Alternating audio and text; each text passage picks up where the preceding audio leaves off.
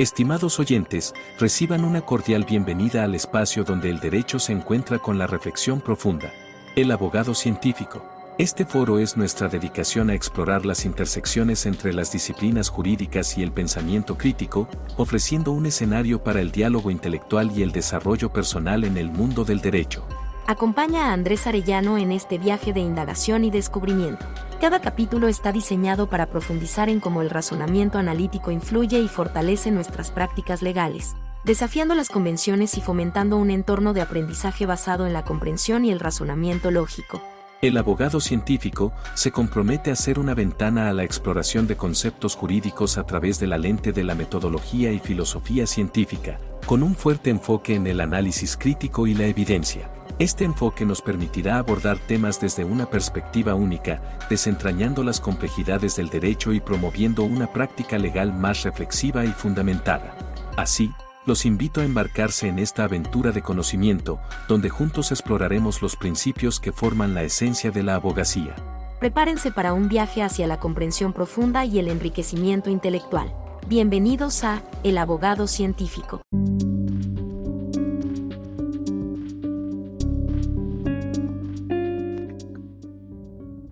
Cinco consejos para ser mejor estudiante de Derecho. Pero estos son consejos de de veras, no como los de cartas a un estudiante de Derecho. El primero de ellos es comprende que en la universidad te adoctrina. Es decir, estudias más autores que problemas.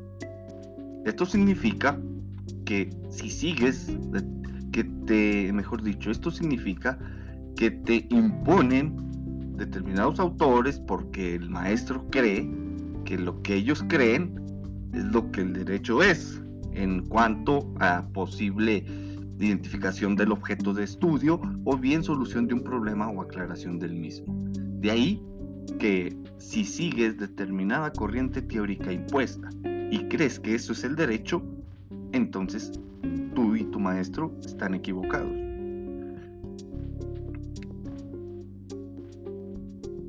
Piensa por ti mismo y realiza análisis crítico de la información. Para esto tienes que allegarte de herramientas de ver cómo es que se hace un análisis crítico de información, cómo es que se piensa por sí mismo. Y para esto puedes acudir a lecturas paralelas y totalmente ajenas del derecho. Entonces, para aprender derecho tienes que salirte del derecho y acudir a otras áreas por la interdisciplinariedad de la ciencia. Y de ahí que al comprender que en la universidad te adoctrinan, hay que desadoctrinarse. Para esto te va a servir la filosofía de la ciencia, la epistemología, la lógica y leer posturas contrarias a las que has aprendido y el maestro te ha impuesto a través de lecturas. ¿Sí? De ahí que una vez que hagas esto y te desadoctrines podrás tener un panorama mucho más amplio. Segundo consejo, estudia de manera paralela lógica. Ya te lo adelanté un poquito en te estaba hablando de, del desadoctrinamiento en el que estás cayendo en la universidad. Eh, la lógica es relevante porque la claridad es la carta de presentación del abogado. Claro, conciso, directo y por supuesto lógico. Lógico en el sentido de la estructura de un argumento, no contradecirte, vaya a seguir los principios eh, básicos o principios fundamentales de la lógica, pero reglas de la lógica como la deducción o la inferencia. Perdón, la inducción. ¿sí? Que el modus ponens, que el modus tollens, que el silogismo hipotético, que el dilema, etcétera, etcétera. Estos son reglas, las famosas reglas de la lógica las encuentras ahí. Esto te obligará a estudiar el lenguaje común y jurídico y verás cómo el lenguaje común peca de ser vago e impreciso y ya una vez que lo a través de tus lecturas lógicas que te van diciendo los eh, conocedores de esto y pues una vez que tú mismo lo reflexionas verás que el lenguaje común es muy amplio pero impreciso. De ahí que la lógica da precisión, da te vuelve concreto y te ayuda a ser claro.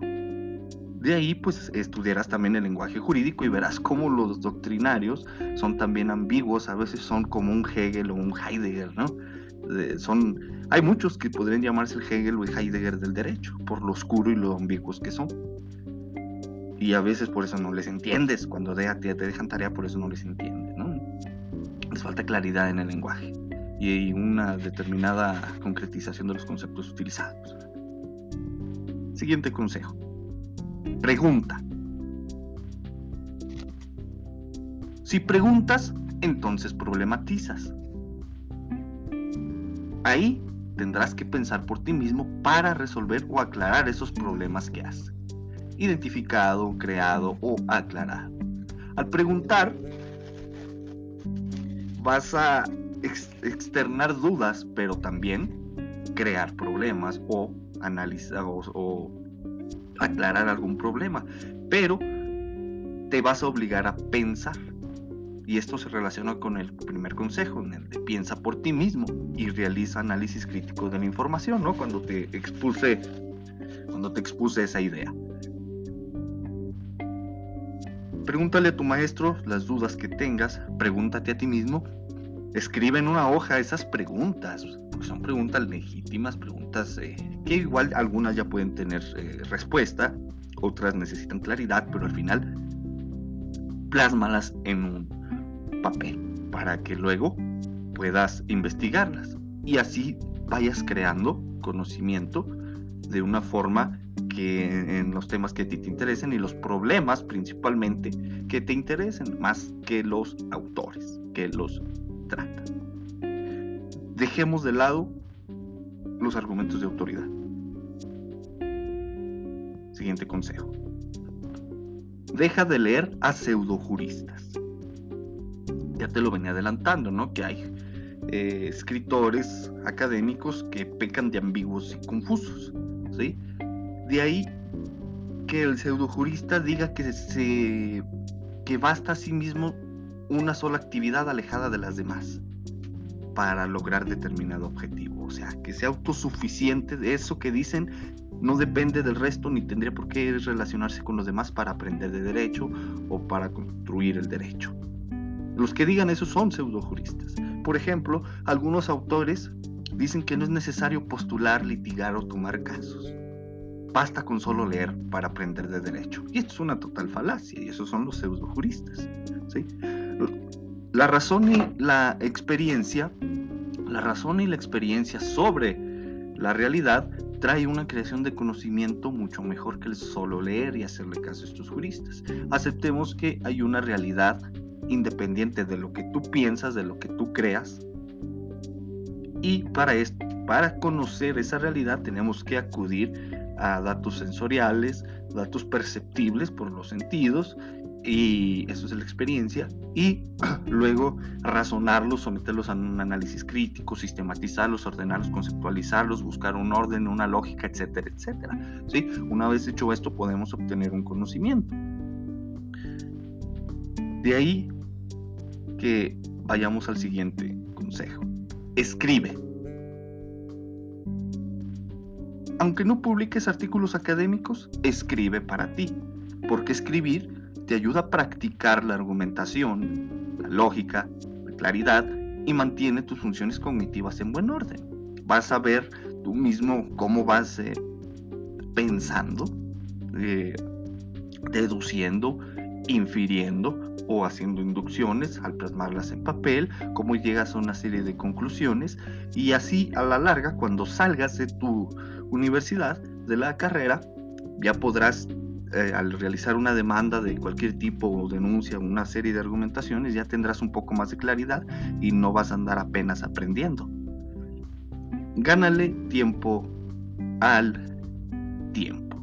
De esto se trata esta cuestión, ¿sí?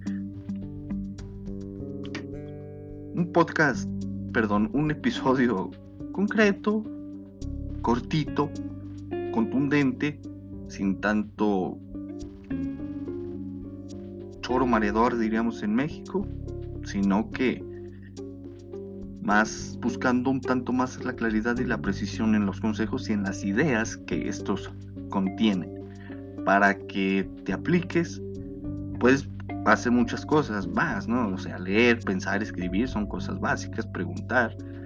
Sin embargo, los hábitos que tienes de leer pseudojuristas, de no criticar la información que te están dando en la universidad para adoctrinarte, que esos hábitos son nocivos y te estancan. Entonces, aléjate un poquito de eso, vete a otras áreas de la ciencia, ve cómo argumentan los propios científicos, ve cómo se estructuran los artículos académicos y poco a poco ve regresando al derecho y verá la diferencia en tus ensayos de tareas, en tus tareas, en tus mapas conceptuales, en lo que tengas que hacer. Entonces son dos cositas paralelas porque no vas a dejar de estudiar derecho mientras de manera paralela vas a estudiar otras ciencias, vas a tener otras lecturas y no nada más te vas a estar enfrascadote en lo que eh, crees que es el derecho, crees que estás estudiando derecho, porque hay una pregunta matona para esto. ¿Qué es el derecho? ¿Por qué lo que dices es el derecho? Es decir, te estoy preguntando por la identidad del objeto de conocimiento que estás estudiando. Ya debes de conocerlo a estas alturas de tu carrera. Y el por qué estamos buscando el fundamento. El fundamento de eso que se llama derecho. Entonces, por ejemplo, esto ya incita a la reflexión.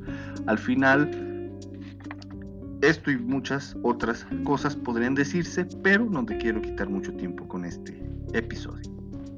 Te agradezco por escuchar, reflexiona y cuestiona. Nos escuchamos en el siguiente episodio. Hasta luego.